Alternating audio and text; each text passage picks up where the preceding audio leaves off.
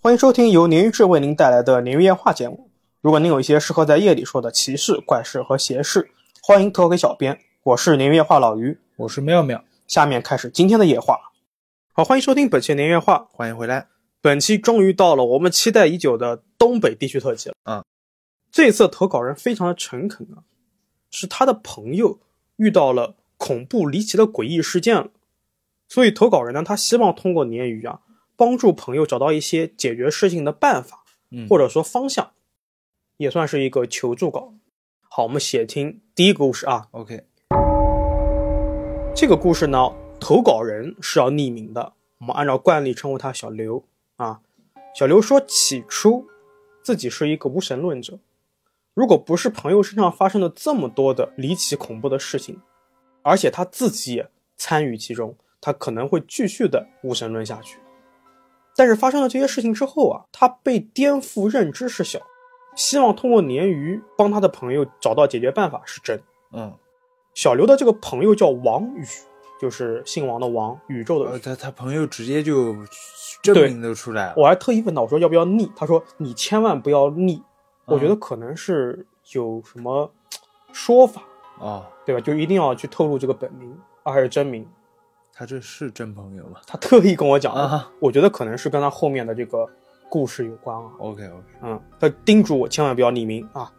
那小刘呢，跟王宇都生活在东北。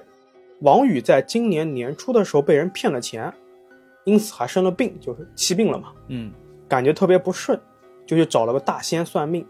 这个大仙啊，把以上的事情都给算出来了，就是他被骗钱、生病这些事情。哦，也没跟他讲，他没有自己算出来。对对对，嗯而且啊，还算出来一些鬼怪相关的事情，但是没有明说，只是告诉他呢，说，哎，我解决不了，你王宇，你要找一个人来解决这个事情。那这个王宇啊，就找到了小刘的爱人，他觉得小刘的这个爱人能帮他解决这个事情。这个事儿啊，不是王宇自发的啊，是这个算命的大仙告诉他的。哦，让他让他对去找的，对，让他找说你的一个什么什么朋友的妻子啊有这个能力替你解决这个这问题。大仙这么牛对，逼，小刘是一脸懵逼啊，嗯但王宇呢，也还是因为一开始算的很准嘛，又听了大仙的话，来到了小刘所在的城市，并且呢租了一个房子，就等着小刘的爱人来帮他去解决这个事情。哦，小刘和爱人一通琢磨啊，说我就是爱人他，就是小刘的妻子想，我也不是什么有本事的人啊，为什么这个所谓的大仙会指点王宇来找我们呢？嗯那这个时候呢，小刘的妻子想到一个什么啊？他有个朋友，小刘也挺熟的，是个出马仙。然后他们两人就觉得，哎，这个事情十有八九啊，得落到他身上。哦，就通过他老婆对，找到那个他的朋友。哦，这里小刘补充说啊，他说，因为自己从来都是无神论，所以不仅从来没有信过这个所谓出马的朋友，甚至一直把他当神经病哦，啊。毕竟老婆朋友嘛，他也不认识，嗯他，不熟嘛。他而且是那种当面说背后也说的那种。 就什么君子坦荡荡是这吧？真从坦不荡在从不在背后说人话。对对对，就全方位的表露出自己的鄙夷和不屑。啊，那之后的一天呢，小刘爱人就抽空约上了自己这个出马仙朋友，去堂口给王宇看事儿。奇怪的事情就发生了，当时他们去看事儿的一共是五个人，但这个王宇非要说六个人，嗯，用手指头在那边数，也是六个人。那其余四个人呢，就默不作声，就不敢说话了。王宇这个时候买了六瓶水，啊，然后一行五人上了楼，到了堂口，就开始看事儿了。嗯，小刘说，由于他们跟这个出马师傅特别熟啊，所以最开始两个人都是抱着吃瓜的心态去看这个事情的，心情还是比较放松的。那出马仙师傅呢，就先问了王宇的这个出生年月啊，什么什么这些八字啊之类的。王宇说了一次，王宇说：“哎，我是什么什么什么出生的，我的八字是什么什么。”这个出马说：“不对，这个人不是你，你再说，你重新说。”王宇又报了一个生日。这个出马听完之后也疑惑了，说：“这个也是你的生日时辰，为什么是三个字啊？”嗯，王宇听罢就一拍大腿说：“对对对，确实是三个字，因为落户口的时候啊，字写错了，写成了王宇，就是下雨的雨，不是这个宇宙的宇。哦，然后呢，他就把它划掉，把这个字划掉了，在后面又补了一个字。但这个事情只有王宇的父母和他的三姨以及当时的办事员知道，别人是不可能知道的。嗯结果出马仙师傅就听完之后，就接着说：“你跟着三个阿飘，这三个鬼，哦，你身后跟着这三个都是很死的，都是反正各种原因不是正常死亡。王宇还没来得及开口询问啊，这个师傅就开始形容这些阿飘的长相了。第一个跟第二个是对上，为什么说对上了啊？分别是王宇死去的三爷爷和三哥，哦就是都他的亲亲戚，对亲人。但第三个呢，他分不清，就是没有对不上号。嗯然后这个出马呢就说了一顿上方语，也就是我们俗称的这个仙家语吧。嗯然后把纸和笔拿起来了，在纸上开始画，一边画一边说：哪哪哪天什么时间，你去过什么什么地方，这里的路边呢有什么样的建筑，全部都说准了。王宇确实去过，并且他还给朋友发了当时的视频，跟这个出马画的是一模一样的，全部对上了。直到此时啊，小刘自己心里面才泛起了波澜，感觉很奇异，开始有这个可信度了。啊，之前都信了哎，之前不仅不信，还看不起人家嘛。是，然后这师傅说呢，我帮你把他们都送走，但是啊，要买一些祭品啊，有些贡品什么的这些东西，要都给烧了。这个事情呢，就算过去了。那看出马的事情到这边就告一段落了啊。我们说回王宇啊，当时他听了自己城市那个算命大仙的那个劝解啊，来找了小刘。那为了方便呢，他就租了一个短租房嘛。之前也说了，他没有去住宾馆或者酒店什么的，哦，俩朋友不是一个地方，啊，不是一个城市的，可能是发小之类的。那这个房子啊，租了，他就想多住一阵，反正我都已经租这么久对了啊，，对啊，不没是有亏了，对不住亏了嘛。结果怪事发生，最开始啊，他总是梦见有个女人站在自己床前喊他名字，而且开始频繁的鬼压床，之前都没有的。嗯时不时会发出怪异的声音。当他把这个事情告诉小刘的时候呢，小刘觉得说，怎么怪事都让你碰着了啊？ 就这种心态啊哦小刘还是无我神知论，道我知道啊，说你小子是不是在这个故弄玄虚啊？你嗯想引起人注意什么的？小刘跟他说，那如果说你你跟我说这个事儿，想让我相信，对吧？你用你的手机把这个怪的声音录下来。结果王宇是真的录下来了，并且把这个录音啊发给了小刘，小同时刘听到了，小刘发给了我，我听到了。哦，你不好说这个是什么声音，但肯定不是什么正常的声音。啊但你非说是人，哦不，或者是非说是生物发出的声你音，描述一下呢？我等会儿放给你听哎啊。我我也不我不听，我也也不太我不听，我不听 我也不太好描述，反正就肯定是个活物发出的声音，它不是死物，不是这种柜子碰撞的声音，知道吧啊，肯定是个活物发出的声音。小刘说呢，要知道那个时候是半夜啊，而且王宇租的那个地方呢是六楼，楼下树木成荫，虽然说声音会往上传，但是谁在大半夜能发出这种声音啊？说即使说有人半夜真的能发出这么大的动静，为什么其他人没反应？嗯照理说肯定有别的邻居就会说，哎，你不要吵啊，什么东西，对吧？啊对，更可能就是直接开窗了，就这么沟通了，看到底怎么回事儿嘛。但就偏偏王宇一个人听到了。那打这之后呢，王宇的梦里啊，就更加频繁的出现了各种各样的阿飘，有男有女，有老有少。但他形容啊，他说：“我做的这些梦啊，小刘你一辈子也不可能做，因为真的离正常生活太远了，就没有逻辑性了。”他就给他给小刘这么说的。有一天晚上啊，小刘带着自己老婆，就还有那个出马的朋友，以及这个出马的女朋友四个人，去了这个王宇租的这个房子，想看看情况。结果是他们刚进屋，这个出马的就说：“怎么这么多鬼？哎呦，咱们一进屋，把他们全部给冲散了，都跑了，但有一个在阳台。然后这个师傅呢，就往阳台去找，可是没有找到。出马的这个师傅是想让这个阿飘上身，上自己的身，嗯然后把原因问出来，就为什么这么多阿飘都跟着王宇这个人，啊就沟通一下，对，沟通一下。但没办法，因为可能是这几个人的阳气太旺了，还是什么别的原因，就一直都没有被拘回来，都全跑掉了。嗯数码还在念叨着说：“那平时我这么操作都没有问题啊，王宇这个事情真的很怪。你下次半夜一个人来，”然后这群阿飘啊，似乎是想贴身跟着王允，但不想被人发现。嗯那非常奇怪的是，如果说往坏处想，这个阿飘这么多想跟着王宇，应该是要加害于他。那如果是这样，不应该去怕他身边的人啊，对吧？嗯甚至可能会波及到王宇身边的人。那如果这群阿飘对王宇另有所图，是图什么呢？不得而知。几人看情况至此呢，就进卧室，然后坐下开始聊天了嘛。卧室的门当时没有关，小刘说，几个人刚坐下来，就听见门口传来了脚步声，但循声望过去啊，却空无一人。这个时候，那个出马的朋友开始恶心、干呕，嗯喘不上气，他匆匆忙忙赶紧下楼了。期间呢，小刘和他的老婆还有出马的这个对象，还有王宇，他们就继续在卧室里面聊天，没有人陪他下去。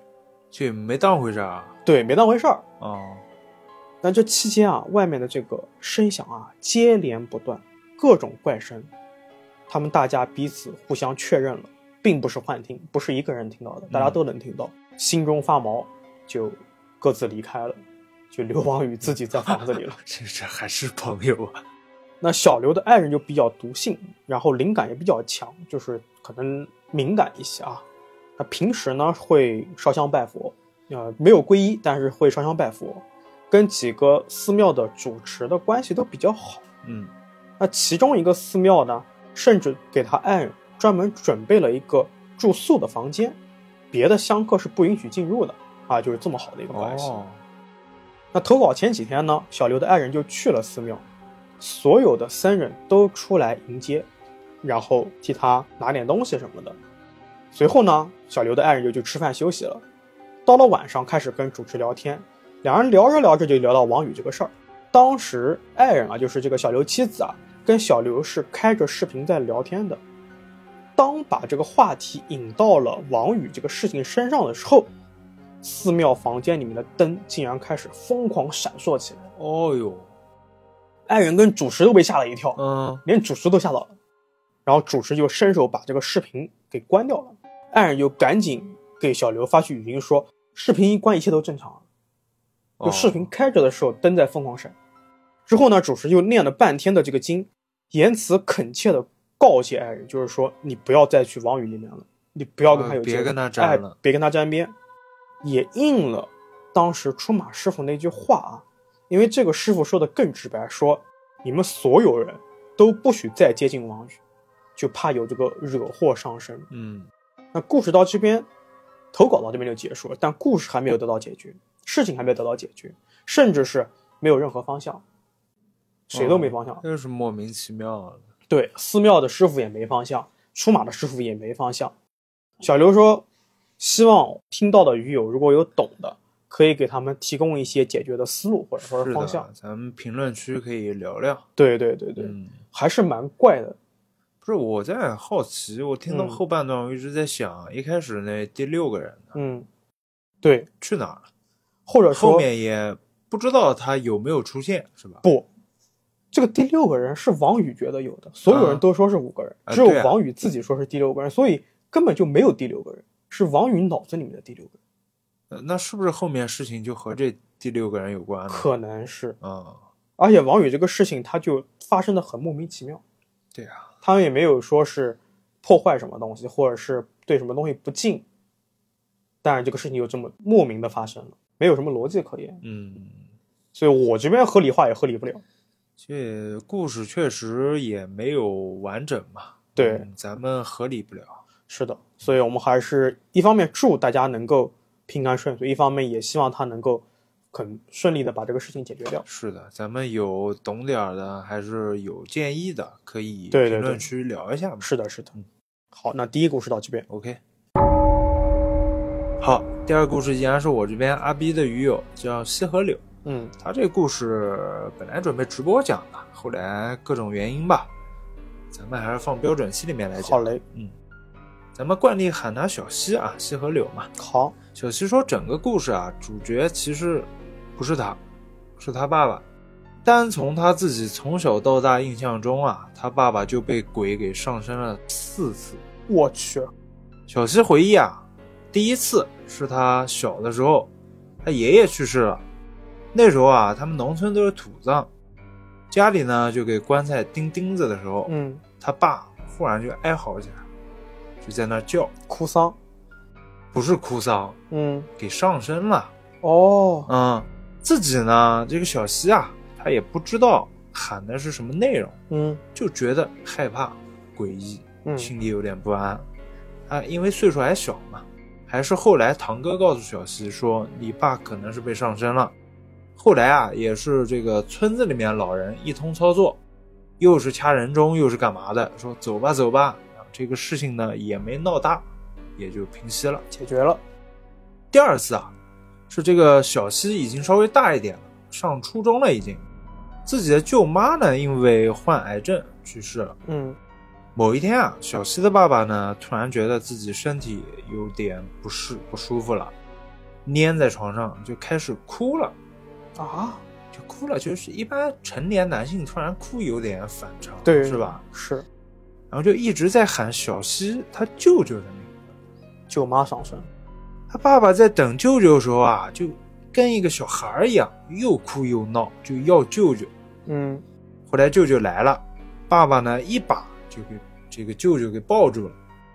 小西说自己当时没在里边啊，在屋外，特别害怕，但是隔着门啊能听见他爸爸在说什么，说什么你要好好的，要照顾好坤坤。这坤坤呢，就是小西哥哥的名字。哦，舅舅啊，他这个被抱住，然后听了这么一段，心里呢估计也是明白有数大了概是个什么情况了，对，就连说放心放心，又是干嘛的。嗯这次呢，很快也就结束了。嗯第三次啊，是这个小西的姥姥去世没多久时候发生的。家里人呢去老宅给这个姥姥收拾东西的时候啊，这个爸爸他又开始开始有点不舒服了，一样躺下之后又是开始哭，不断的喘气，一直说什么衣服衣服什么的，就一直在念叨。嗯，后来家里人啊，在这个姥姥准备收拾旧衣服里面发现了三百块钱。哦，小西说啊，平时姥姥在家里面喜欢偷偷给他们哥仨钱，塞钱，对，一人一百块钱。嗯小西哥哥说啊，这个衣服挺奇怪的，本来是打算不要扔掉的，烧掉的没想到啊，里面还放着钱。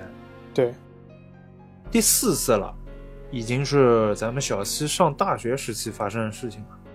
他们那儿啊一般都是初五去上坟，正好快要到刚才这个姥姥的忌日了。嗯但是因为口罩啊刚刚结束，也没有办法去上坟，那时候还管制应该。那天周末晚上，小西一家三口出去吃饭，爸爸开车，本来讨论着是要吃什么，突然开始身体又不舒服了。嗯妈妈呢，赶紧就因为妈妈有经验了，她就赶紧问我给你准备那个红绳还有红包，你带着吗？对，小西补充说啊，这是一个手工缝的正方形小包裹，里面有豆子之类的东西，估计是辟邪用的。辟。邪用的，嗯，爸爸呢没吱声，本来打算说是吃完饭赶紧回去，还没到吃饭的地方啊，这个爸爸就说：“哎呦，不行不行，我得赶快回去了，受不了了。”回程路上呢，车子开得特别快，妈妈给他说话啊他都没理。爸爸到家之后啊，躺下就开始喘粗气，又开始哭了。小西说，他印象中看到这几次被上身了，都是由哭开始的。对，妈妈呢，这下也急哭了，说：“妈，她身体不好，你别这样了。对，别老上他，嗯，这次小西啊，清清楚楚听见爸爸说了一句：“说我想你们。”妈妈呢，这下听完就更是绷不住了，就嗯哭得更厉害，说是：“的你快走吧，走吧，走吧，她身体对不好。是的，”小西说自己这次真的是有点被吓着了，不是因为怕这些鬼啊神啊，是因为自己和姥姥生前啊关系特别好。哦，眼前发生这种事情啊，让自己感情又复杂又手足无措。嗯，好在呢，这个爸爸是一会儿也缓过来了，反过神了，对，只是看这眼睛好像有一点红。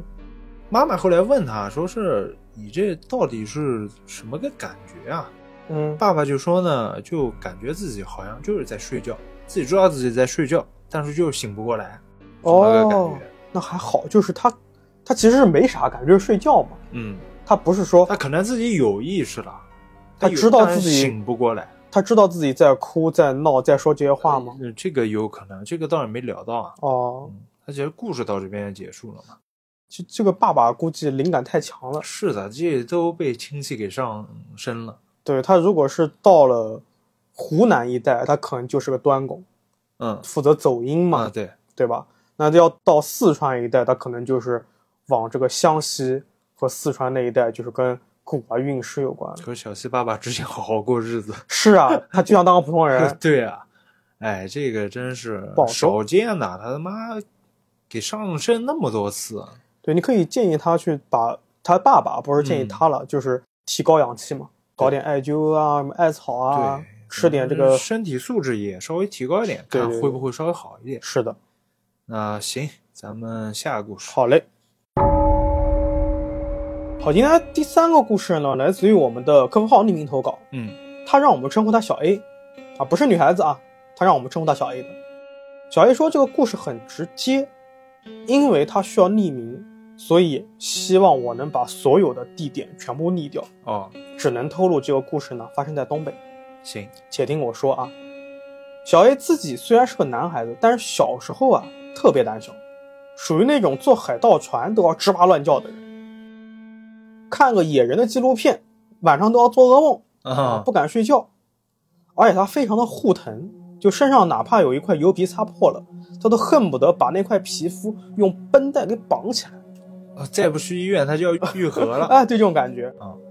但是他经历过那件事情之后啊，他好像变了一个人。哦，而这个事情呢，我收完投稿，我称呼它为“鬼桃花源鬼桃花源是什对么词儿？”，就是这个桃花源是鬼的。这个事情发生在小 A 的小学啊，他已经记不得那个时候具体是几年级了，但是每年暑假呢，父母都会把他丢在爷爷奶奶家，因为没空照顾嘛。小 A 说，爷爷奶奶住的村子不大，村子里面人都是当年闯关东来东北的那一批，嗯，据说最好的时候，就人最多的时候是六十户，但等到小 A 小学的时候，就剩下十几户了，人口流失嘛。那村里人呢，都特别的保守，据说是当年要建这个移动的通信塔都不给建，导致手机在村里面都没信号。哦，对，那年呢，小 A 的暑假跟爷爷在路边抓螳螂玩儿，快要到村口的时候啊，他看到一个巨大的火球向山的后面飞了过去。啊，对，这小是魔法的世界嘛。哎，你别急，小 A 看愣住了啊，他就说印象很深啊，因为那个火球整体是红色的，冒着火，拖着长长的尾巴一直飞到山后，然后给山挡住了。他就赶紧说：“爷爷爷爷，有一个火球掉到山后面去了。”嗯爷爷反应出奇的冷淡，说那是飞机。啊，是飞机啊。对，爷爷是这么说的啊。小叶说自己看得很清楚啊，明明是一个红色的火球，而且在白天，我怎么会看错呢？他有点生气，就跑回家跟奶奶说这个事情。没想到的是，奶奶听完之后啊，也说那是飞机。嗯，小 A 就觉得很生气，就更生气了，向奶奶耍脾气。没想到平时很温柔的奶奶竟然生气了。哦，就让他就别想这哎事儿。那就是飞机，你不要想什么火球。嗯小 A 说，奶奶平时啊是个性是那种重男轻女的，所以对自己特别的溺爱，所以突然升级让她有点措手不及。但当时因为年纪小啊，她就开始耍赖，啊坐在地上嗷嗷哭。奶奶看实在是没办法，就给了小 A 五毛钱。啊，小 A 毕竟是小孩子心性嘛，就拿着钱啊开心的去隔壁村买辣条吃了。嗯，哦，火球的事情呢，也就给他忘记。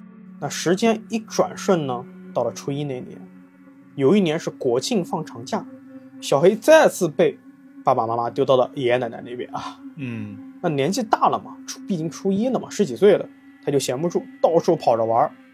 可能因为太无聊，他突然有了一个灵感，他想到，哎，我小时候看过那个火球的事情，他要过去看看嘛。没错，哦、他想着，如果真的是陨石什么东西的话，那么大，应该有个陨石坑什么的。啊，对，我去看看有没有陨石。于是呢，他就打算翻过那座山去找陨石坑。说干就干，小 A 立刻踏上了翻山之路。小 A 说，上山的路啊，从来只有一条，是在村口小河的对面。不知道为什么，自己爬山的那天啊，风特别大，而且是中午，让他感觉可能这是一阵妖风，他就吹着口哨替自己壮胆，哼一边吹口哨一边走。吹了一会儿呢，哎，他突然听到旁边的苞米地里面也有人在吹口哨。小 A 以为是村里面的人嘛，嗯就放心了不少，就继续往山上走。而且这个口哨很有意思啊，像在回应小 A 一样，互相有来有答，哦，哎，很有意思。让他奇怪的是呢，他觉得这口哨的声音一直跟自己的这个距离是保持不变的，一直是等距的。他当时没多想啊，就反而觉得，哎，有这个口哨声，有这个人陪着我还挺好的。怎么会这么想？可能孩子嘛，就是他专注点在爬山上，嗯没想那么多。那一直到了爬到了没有苞米地的高度，小 A 发现了那个哨音还在，而且自己竟然不知不觉已经走到了没有路的地方了，四周全是灌木，还有一些芦苇膏子什么的。嗯一瞬间，小 A 说自己如同大梦初醒一般，非常的惊慌，而一直伴随着自己的口哨声呢，也戛然而止。照常理来说，小 A 此时应该很害怕，然后赶紧想办法回去。对啊，但他说自己这个时候就像是喝醉了酒一样，是那种醉到那种很开心的地步。他觉得眼前有一点微微发亮，也可能是他的印堂前面的那个位置。嗯，印堂你知道是哪吧？我就是知道额头的那我知个道往前，对印，堂发黑嘛，他觉得发它亮是，发亮的，对。然后他就开始四处溜达在山上，嗯一直走，一直走，一直走，走到他有一点累了，想找地方坐一坐。那小 A 在投稿里面说啊，他说记得很清楚，当时是没有风的，阳光很温暖，甚至可以说有点热。我自己走了半天，有点累，就想着有没有一块大石头让我上去坐一会儿，最好啊是能躺一会儿。正当他冒出这个念头的瞬间，他就看见了不远处有一个亭子，这个亭子的柱子都是红色的，好像新刷的漆一样，非常的鲜艳。小 A 就不自觉地走向了那个亭子，进去之后呢，就躺下来了，就准备睡了。按这个前面背景铺垫，嗯山上应该不会有。对，当他走进亭子的那一瞬间，天色突然暗了下来，就如同阴天一般，四周的空气也变得非常的凉快。小 A 躺了一会儿，他就准备下山了，往村里走了。嗯小 A 说，哪怕到了投稿的今天，他也不是特别想回忆和分享亭子的事情，就好像啊，心里面有另外一个自己不让自己说一样，但说出来也未尝不可。嗯不是什么特别困难的事情，但有一点懒，就不想说出口的那种懒。哦，那我在后面跟他聊天的时候，我知道啊，他爷爷奶奶那个村子的这个，可能是因为人口流失啊，那小 A 初中时候不就剩十几户人家了吗？而且是因为本身比较偏僻，压根没有什么旅游景点，所以没有被开发成什么农庄啊、农家乐什么的，所以亭子的出现就很奇怪了，对啊，它没有任何意义嘛。我刚才想的也是嘛，你这边连信号塔都不给建，还建停呢？对，小 A 说自己经历了这件事之后啊，就变得特别的无感，两个字无感，没有感觉。嗯说就像自己被打了镇静剂一样，对所有的人和事啊都非常的无感，而且冷淡。我觉得情绪也没什么波动了。对，就跟自己完全不一样。嗯，之前比较敏感一点，可能之前可能比较活泼，啊加上敏感一点。小 A 继续说，这件事情发生之后啊，他开始变得特别爱单独行动了。有一天呢，他带着钱准备去买冰红茶，因为这个村子很小，小卖部啊很小，买零食和买这个饮料啊就必须往几公里以外的地方了。这个来回步行的话，可能要三个多小时。哇，就挺远。他自己也没多想，就这么步行的往前走了。一路上啊，小 A 是闷着头走路，路两边呢都是玉米田。没过多久，他就感觉有人在跟着自己，或者是有人躲在玉米地里面在窥探自己。小 A 甚至驻足观察了一番，结果什么人也没找到。但他就觉得，那是不是有人在偷偷看着我？就在这个时候，他发现啊，路边的玉米地里面有一块不知道是用什么做的红布，啊，一块红布料，红布啊，对，被支棱的在这个玉米杆上面，就是撑开来放在上面。嗯小安也没多管嘛，就继续闷头走路了。没想到的是，他这种被人跟着的感觉，愈发强烈起来，而且每当他侧脸看向玉米地的时候，总能看见那块红布。哦，红布是跟着动了，对，就好像这个红布跟着他。小 A 有点慌了，他说：“我跑吧。”嗯，他就开始拼命的往前跑，非常使劲的跑，一直跑到没有力气了。但无论他跑了多久，他跑了多远，根本就看不见前面的村子。按照正常来说，即使他没到，但他能看得到，啊，对啊，对吧？他此时也不敢再看玉米地了，生怕那个红布啊还跟着自己。嗯，那此时呢，小 A 就只能站在路中间，尽量远离两边的玉米地，他生怕这个玉米地里面有什么东西窜出来。哦，就在这个时候，一阵冷风吹过，直往他脖子里面钻。前方一块阴影一样的东西出现了，啊，似乎在往他这边蔓延过来了。他吓得扭头就跑，啊，这次可能是因为太害怕了，也可能是下意识的。即使跑的上气不接下气的，他竟然吹起了口哨，哎呦，就我很起莫名。我起鸡皮疙瘩，奇怪的是啊，一眨眼的功夫，阴影不见了，风也停了。嗯，那小 A 扭头去看路边的玉米地，红布也消失了，啊，但好像有个像什么大耗子或者刺猬之类的东西，在这个草丛里面钻来钻去，速度很快。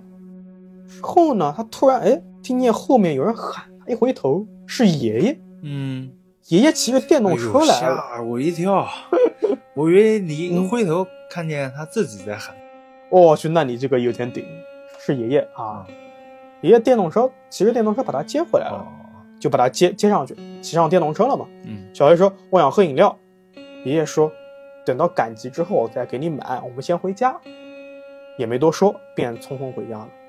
等回去之后啊，听同村的大人唠嗑才知道，隔壁村子有家媳妇上吊了，哎呦，就在苞米地旁的一棵树上，穿着红裙子，警察都来了。所以红布是什么，应该知道了吧？小 A 说：“问题就出现了。”嗯，因为如果换到原来啊，他听到这些事情应该很害怕，很害怕，甚至能给吓哭了，哦，现在就还好，特别淡定。哦，他就觉得这些事情好像离自己很远一样。而且回到市里面上学的时候啊，小 A 发现更多的怪事出现了，像之前自己害怕的跳楼机啊、过山车啊、鬼屋什么的，他现在可以叫都不叫的一声去玩儿。当然，这些只是小变化啊。啊啊，大变化是他觉得自己得了个怪病，有时候会突然的抽搐，就像羊癫疯那种感觉一样，哦，然后还会流眼泪，还会大笑，用手把自己挠的这个浑身全是血，哎呦，甚至是自残，用火烧自己或者用刀划自己，他去医院了吗？就好像这个身体它不是自己的一样。嗯嗯，那隔壁班甚至传小 A 是个神经病，但是发生这些事情的时候啊，他说自己就像失忆了一样，就像之前的那种喝醉酒的感觉一样。嗯，眼前发亮，微微发亮，然后整个人很兴奋。出现这个情况之后呢，爸妈就带着小 A 赶紧去了市里面的医院。医生说他是缺乏维生素 D，说受了刺激以后呢会出现这种情况，就给他开了药，开了很多补充维生素 D 的药。哎，你别说，吃了这个药之后啊，还真的有好转。哦，好转是好转，但是怪事反而增加了。那阵子呢，小 A 家买了一个新的楼，想把爷爷奶奶都接过来，觉得老两口在农村种了一辈子地，来这边住享享福啊，来城里面住，嗯嗯对吧？但是爷爷奶奶就习惯了嘛，就在城里面住了几天，觉得闲不住，对，又回去了。一般都这样，对，那小 A 呢和姐姐晚上住在这个新楼里面，当时他跟姐姐是一人一间房，觉得特别敞亮。某天晚上呢，小 A 在看电视剧，正好趁着这个电视剧插播广告的功夫啊，小 A 想去搬张椅子来坐在电视机前面看。嗯，等他小跑着去拿椅子的时候，正好经过卧室，他在卧室的毛玻璃上啊看到了一个影子，当时他就意识到不对劲了，他突然觉得自己抬着椅子的手被人拽了一下，他吓得把另一只手的遥控器都丢在地上了。嗯，就在小 A 觉得要发生什么事情的时候，他突然听到了一声短暂而尖锐的哨声，口哨嗯又声，哎是口哨，对，就如同当年的口哨声一样。嗯，但有趣的事儿啊，当这个口哨声响起的时候，所有的怪事都消失了，或者说是没有继续发展下去。嗯，那再之后的某次呢，小 A 和同班的女同学聊天，就是那种嘖有点暧昧的聊天啊，嗯毕竟这个时候他已经大了嘛，他就发了一张自己觉得特别恐怖的这个图片过去，就问这个女生你怕不怕？没想到他图刚发过去的时候啊，家里面的灯突然狂闪了一下，然后灭掉了。还没等他反应过来有什么事情，他又听到了一声口哨声。好，人家女同学没怕，他得先怕了他是现在可是很啊， 淡对吧无感，很是吧无。感的状态。那之后呢，小 A 就拉下了电闸，把这个灯管给换掉了，也没有什么怪事发生。高中时候呢，已经不是小 A 了，反正中 A 可以这么说， 有中位还对行，高中嘛，我们也喊他小 A 啊。他在河边遛狗，这天不知道为什么说，广场舞大妈一个都没来，河边显得格外的安静，就他自己一个人。嗯，他本想着等这个狗啊上完厕所之后就赶紧回去的，没想到走了几步路啊，哎，就看见河边的台阶上似乎坐着一个老人，看样子是在看蚂蚁或者是在看地上的什么虫子。等小 A 走近才发现啊，是一个老的不能再老的老头儿，满脸的褶子，眼睛几乎全白，都没有瞳孔的那种感觉。当小 A 走过去的时候啊，没想到这个老头竟然抬起了头，对着他一阵无声的怪笑。小 A 赶紧牵着狗子快步走了过去，就是路过他，穿过去的。跟之前几次一样，又是一阵奇怪的口哨声从河中间响了起来，但这次口哨声格外的长。小 A 也就趁着这个口哨声响起的时候，牵着狗子赶紧走掉了。那小 A 的投稿呢，就到这边暂时告一段落了。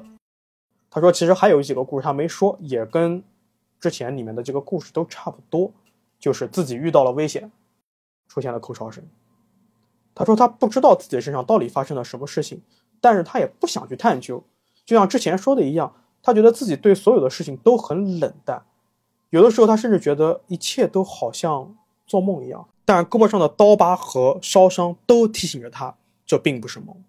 哦，在投稿的最后呢，他还把照片给我发，我就不会因为匿名嘛，我就不会给大家看了。就是他给我发的这个自己胳膊上的烧伤和刀疤的照片。最后呢，我就是不管如何啊，我真的是希望小 A 后面能够平平安安是的，能够是恢的，复。祝他平安。对，嗯，这个故事吧，嗯我刚才为什么就是那段儿他他有什么啊那个红色那个布那块儿，啊那我说你说回头是他自己。，对，就这故事听到最后，让我就是产生一个嗯不叫联想吧，一个猜想，是不是他之前带着他那个活泼敏感性格的人给留在山里面，哦，是啊，然后后面所有口哨全是小时候的他。哦，我好是这像我是这么想的，就所以我会刚才你说红布那块儿，我说他回头是不是看到自己了？对啊，从你这个解读倒很有道理。啊然后小时候他就一直在提醒他，保护他。救他，对，我我是觉得为什么，就是为什么我觉得这个是个鬼桃花源啊，嗯就是小 A 他其实是想穿过那个山去看那个陨石坑的，嗯，不管它存不存在，但是他走错了，迷失了，走到了一个奇怪的地方，但这个地方并没有加害于他，啊，就像当年那个渔人进了桃花源，步行数十步，豁然开朗的这种感觉。哦而渔人进的那个山洞看到的桃花源，就是类似于小 A 的这个亭子，哦，所以口哨声是一个引导他进入桃花源和之后一直护着他的一个嗯好的，我可以说好的存在，嗨，你这么说也对吧合理，有保护对吧他的这种，因对也为合理。嗯后面我觉得好几次什么他发恐怖图片喽，他碰到怪老头喽，都是口哨声提醒他不对，嗯赶紧走，或者是我替你把这个黑影什么东西挡掉，像在救他一样。嗯因为我我觉得你说你说的那个很有道理，但唯一我觉得有个小的问题是，他小时候的自己可能没有那么大的能力去帮他把这些可能出嗯现的阿飘给驱赶走。但我觉得我那个想法吧，嗯，可以说是很符合逻辑。对，就是因为他性格大变嘛，对，是的，咱只是图一乐，随便猜的。是的，啊是的，不是不能当真啊。对。但是真的还是希望小 A 对能够平安顺对，祝遂。他平安。嗯是的，好，那这个故事到这边。 ，OK，好，今天最后一个故事呢，来自于我们的客服号，投稿人叫 Bricky，他让我们称呼他为小九。嗯，小九说，故事发生在自己五六岁的时候，可以说是真童年阴影了。哦，即使十几年过去了，他这么一想啊，还是毛骨悚然。小九的家乡呢，在黑龙江的一个小县城。他说那个时候啊，东北还普遍是平房，有大大小小的胡同。小九上的幼儿园呢，也是一个占地很大的一个大平房，带着一个大院子。那某天早上呢，妈妈带着他去幼儿园，快走到门口的时候啊，突然从胡同转角处窜出来一条非常大的黑狗。哦，那这个黑狗钻出来之后啊，就对着小九猛叫，好在是没有扑上来，但也是站在那边不停的叫，小九顿时给吓哭了。那之后，狗主人赶紧过来把这个大黑狗给拽走了。可能因为咱们东北人民的洒脱，妈妈也没有追究什么，他就把小九哄好了，就带着他去幼儿园。哎呦，这还挺危险的。是的，嗯，小九说，当时不记得是不是阴天啊，他就觉得整个幼儿园很阴暗的样子。那白天还好，没有什么事情。等到下午放学的时候，妈妈接到小九后啊，准备去顺路去一个亲戚家串门。嗯，小九还记得啊那个亲戚自己称呼她为四娘。当晚呢，小九跟妈妈就在四娘家住下了。他回忆说呢，东北平房都是大火炕嘛。九十点钟的时候，妈妈跟四娘他们已经上炕准备睡觉了。小九睡在火炕靠中间的地方，因为那边最暖嗯嗯他睡不着，就看了一会儿电视，一直看到了晚上十二点。屋子里面的钟呢，短暂的叫了一声，啊，估计是提醒已经十二点了。嗯，小九说自己此时的姿势啊是趴在炕上睡觉的，炕的正前方有一扇很大的窗户，那窗台上摆着一盆不知道是什么的花，窗台下方有一个很老式的缝纫机。就在我们的小九将睡未睡之际，这个老式缝纫机竟然自己动起来了，哎，嘎哒嘎哒嘎哒，嗯，响个不停，就好像有人在踩一般。小九很奇怪啊，说为什么这没人踩啊，对吧？啊对啊没有人啊，它为什么会动呢？他就顺着这个缝纫机往上看，看到窗户外面的花上出现了一个小女孩。嗯，没错，他揉了揉眼睛啊，真的是一个小女孩。小九在投稿里面说啊，这个小女孩啊，大概有芭比娃娃那么高，脸色怎么样？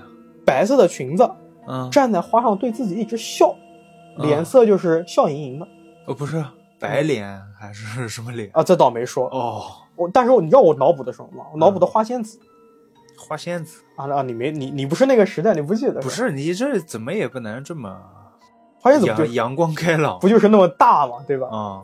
或者说是那个彼得潘里面的那个小精灵。小九说自己那个时候估计太小了啊，不懂鬼神之说，也没觉得太害怕。嗯他说自己想睡觉又睡不着，就把头埋在枕头上，不去看窗户。但他感觉啊，这个小女孩走进窗户了，或者说穿越进来了，就嗯直接穿过来了，来到了自己面前。这个小女孩还是在冲着自己笑。小九听到了一阵怪异的笑声，他形容说就像是卡通人物的那种怪笑，尖锐嘛，对，尖锐的笑声。嗯之后小九就睡着了。到了第二天呢，妈妈跟四娘都起得很早，把饭做好了之后呢，就喊小九起床吃饭。但小九的视角下，他一睁眼就看见妈妈变成了一个白头发的老太太，啊手里面拿着一个大叉子要杀他，啊哈哈，吓得小九又哭又叫。然后四娘被惊动了，就跑进来问怎么回事，怎么回事？奇怪的事儿，四娘在小九的眼里面还是四娘，他就把刚才的事情给四娘说了，然后现在他也不敢抬头看妈妈，就一直把头埋在枕头上。嗯然后四娘就在安慰他，就把头埋在了四娘的怀里。大人们见状呢，就赶紧带着小九去了附近一个看事的人家，是一个男人。这个男人听完妈妈关于小九这几天遇到的事情的这个描述啊，就是说应该是昨天早上那条大黑狗把小九啊吓丢魂了，哦，三魂七魄丢了一个。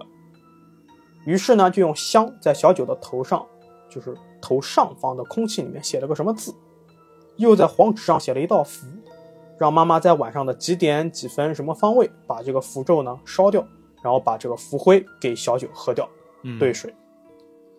当晚呢，妈妈就带着小九去了三姨家，吃完晚饭之后啊，做了白天师傅叮嘱的这个操作，就准备睡觉了。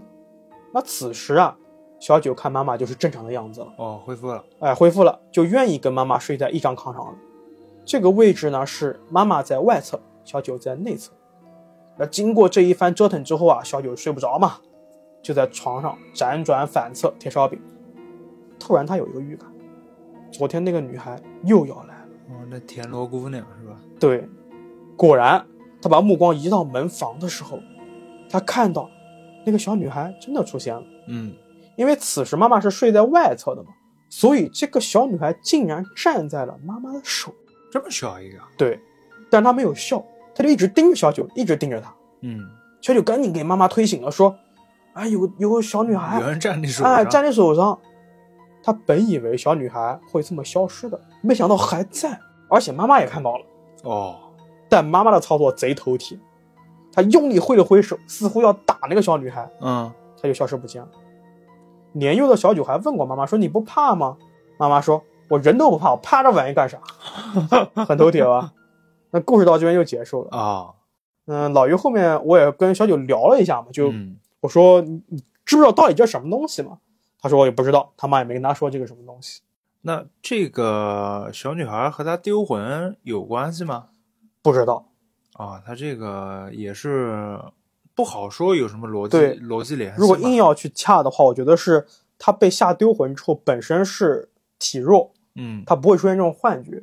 但是因为小女孩的出现，她出现了幻觉，把妈妈看成了一个老太太。呃对对对啊那是是的，嗯所以其实这个小女孩一开始出来的时候，我就脑补彼得潘的那个小精灵或者是花仙子之类的，特别哎她小。妈妈不变，我真以为田螺姑娘了。我说这故事还挺有爱，是的，是的，呃变成这样。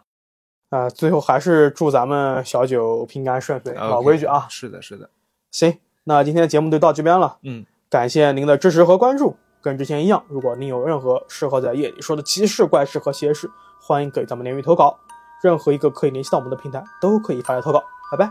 拜拜。